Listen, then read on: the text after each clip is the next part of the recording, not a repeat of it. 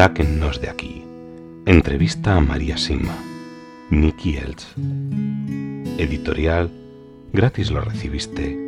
Gratis ofrécelo. Dedicado con amor a todos aquellos que aún han de experimentar el amor de Dios.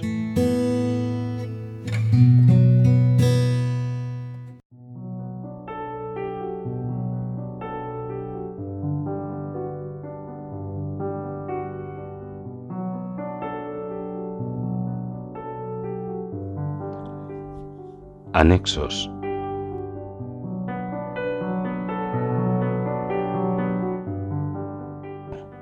Consejos sobre nuestros mayores ayudantes, los poderosos ángeles.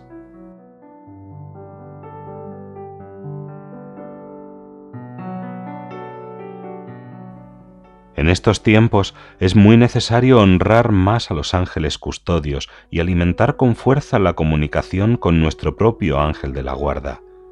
Hay espíritus malignos que han entrado dentro de la Iglesia.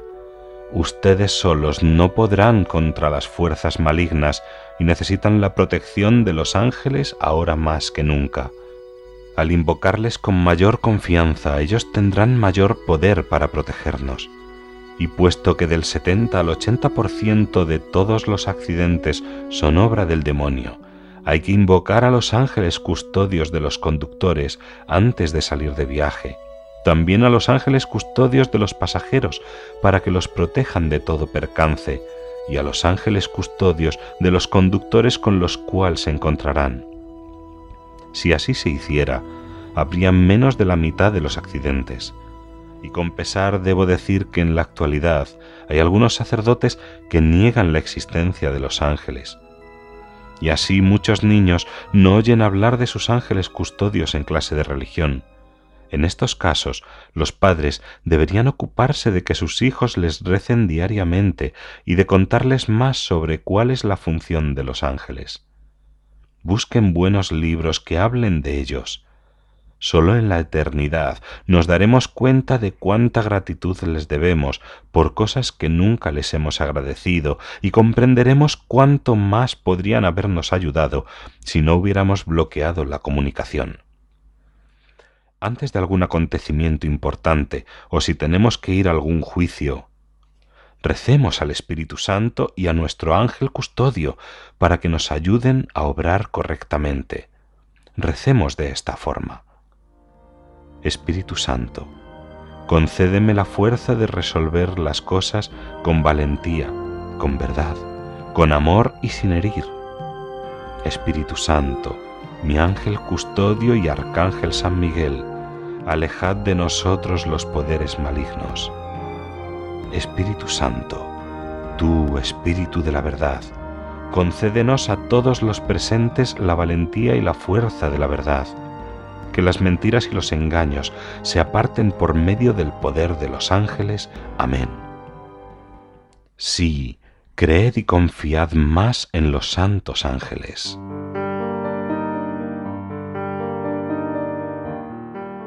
Sobre el buen uso del tiempo. Solo una vez que lleguemos a la eternidad reconoceremos lo que hicimos con el tiempo durante nuestra vida, con los años, los días y las horas, y lo que podríamos haber hecho. Allí también nos daremos cuenta de las oportunidades que dejamos pasar en la vida para hacer el bien. Una vez en la eternidad, será demasiado tarde. ¿Qué no haría la gente para comenzar una nueva vida si supiera lo que es la eternidad? Y aquí hay más ideas que deberíamos recordar. Lo duradero no es eterno, pero lo eterno es duradero.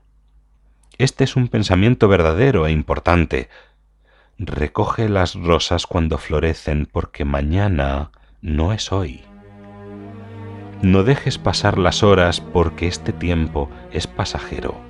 Construimos muchos hogares sólidos y solo vivimos en ellos como huéspedes, pero construimos muy poco para ese lugar en donde viviremos eternamente. Dios nos da el tiempo para mejorar nuestras almas. El hombre pasa por la vida una sola vez. No habrá una segunda oportunidad, como muchos enseñan hoy. Esto es falso. Dios nos da solo una oportunidad para vivir aquí en la tierra. Son las artimañas de Satanás las que nos hacen pensar que estuvimos antes aquí o que uno vuelve a la tierra en otro cuerpo. Eso es mentira. ¿Cuántas grandes cosas podría uno hacer si tuviera tiempo? ¿Cuántos tesoros podría uno ganar o perder? El tiempo es costoso y corto. No se puede volver atrás. El cumplimiento de la voluntad de Dios debe ser la palabra clave de toda nuestra vida. ¿Por qué se sumerge el hombre en cosas limitadas por el tiempo? Porque piensa muy poco en la eternidad. Buscad en todo cumplir la voluntad de Dios. No nos inquietemos si nos equivocamos una y otra vez. Lo que importa es volver a levantarse y comenzar de nuevo. Errar es humano, Levantarse de nuevo es una bienaventuranza. Quedarse en el pecado es satánico.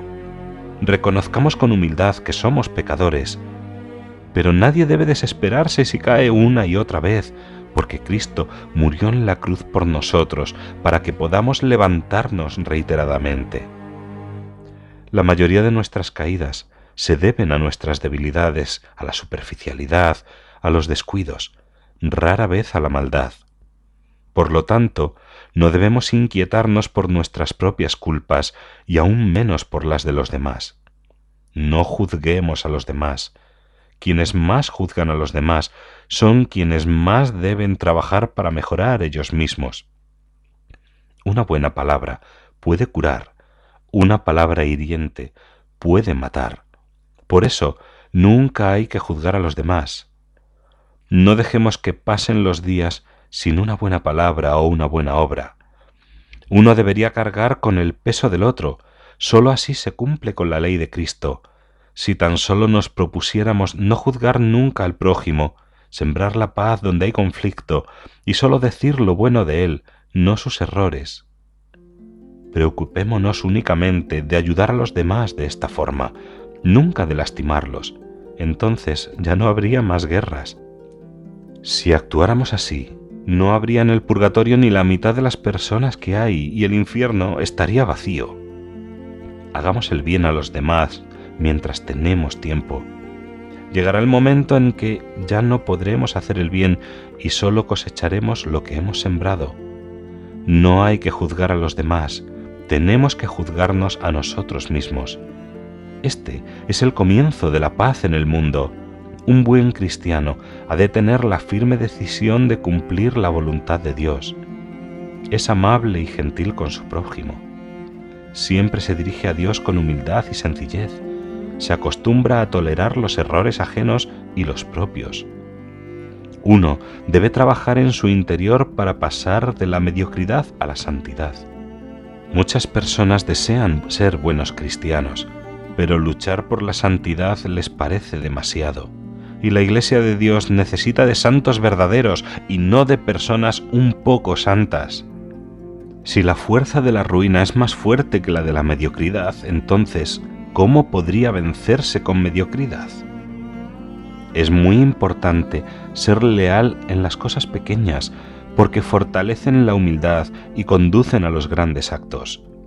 En las cosas pequeñas es donde verdaderamente se ve lo grande, el cumplimiento estricto de los pequeños deberes no requiere de menor esfuerzo que los actos heroicos. Las cosas pequeñas añaden mucho más a la suma total del bien del hombre que las grandes acciones. Aquel que es fiel en lo pequeño, también será fiel en lo grande. Aquel que es infiel en lo pequeño, también será infiel en lo grande. sobre las gracias hacia la santidad. Valoremos más la gracia de ser santos. Ese fue el objetivo de todas las santas acciones de Dios. Esta gracia nos brinda su amistad y nos eleva, nos hace similares a Dios, nos brinda un amor de igual a igual. Ser hijos de Dios nos vincula a Él, nos hace compartir la dignidad de Cristo como Hijo y nos vincula a Dios nos concede la participación en la naturaleza divina. Como hijos de Dios, vivimos la misma santa y hermosa vida de Dios. La gracia de llegar a ser santos es, después de todo, la corriente viva de Dios que fluye de Él y por medio de nosotros a todos los demás. Somos parte de la naturaleza de Dios, de su naturaleza llena de misterio. Los ojos de Dios por los que miramos es nuestra fe. Las manos de Dios con las que palpamos es nuestra esperanza. El corazón de Dios del que vivimos es nuestro amor. En estas tres dimensiones se encuentra algo de la mirada sagrada de Dios, de su providencia y de su amor infinito. Y por tanto también son virtudes divinas. La gracia de Dios, que trajo tanta grandeza a los demás, también nos será dada a nosotros si no perdemos la confianza en ella. Pensemos en la santidad con frecuencia y recemos para que siempre podamos comprender mejor el inmenso tesoro que llevamos en nuestras almas, la gracia para poder ser santos. Sobre hablar en el momento indicado.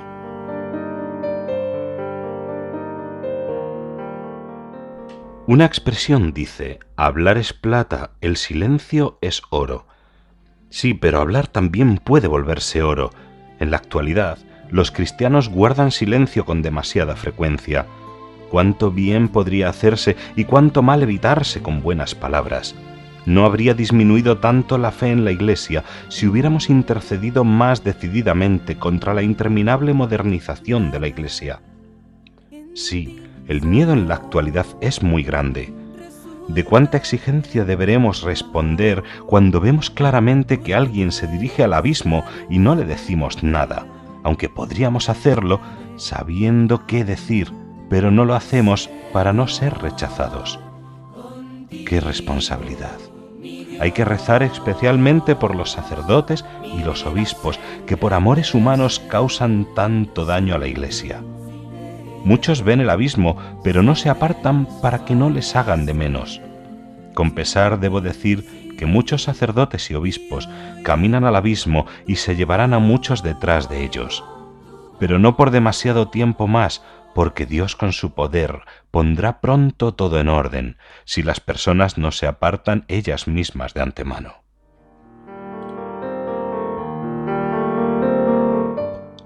Sobre la reverencia ante Dios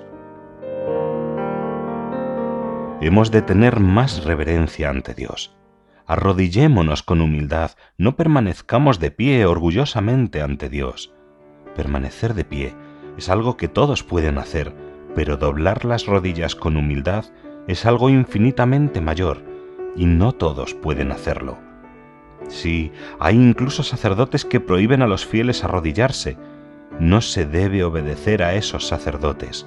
Por esta misma razón, hay católicos que han abandonado la Iglesia y no asisten más a la Santa Misa ni participan de la Sagrada Comunión. ¡Qué responsabilidad! Sí, debe volver a revivir el espíritu de sacrificio, e ir por la calle con ropas sacerdotales es también parte de la reverencia que se debe a Dios. Muchos sacerdotes podrían prestar su servicio donde se les necesitaba, pero como no vestían como tales, no se los pudo encontrar. Vuelvan a sus vestiduras sacerdotales y hábitos religiosos, y así los fieles tendrán de nuevo más respeto por los sacerdotes.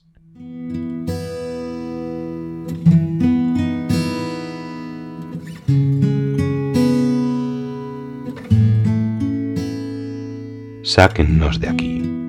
Entrevista a María Sima. Nicky Elch. Editorial. Gratis lo recibiste. Gratis ofrécelo. Dedicado con amor a todos aquellos que aún han de experimentar el amor de Dios.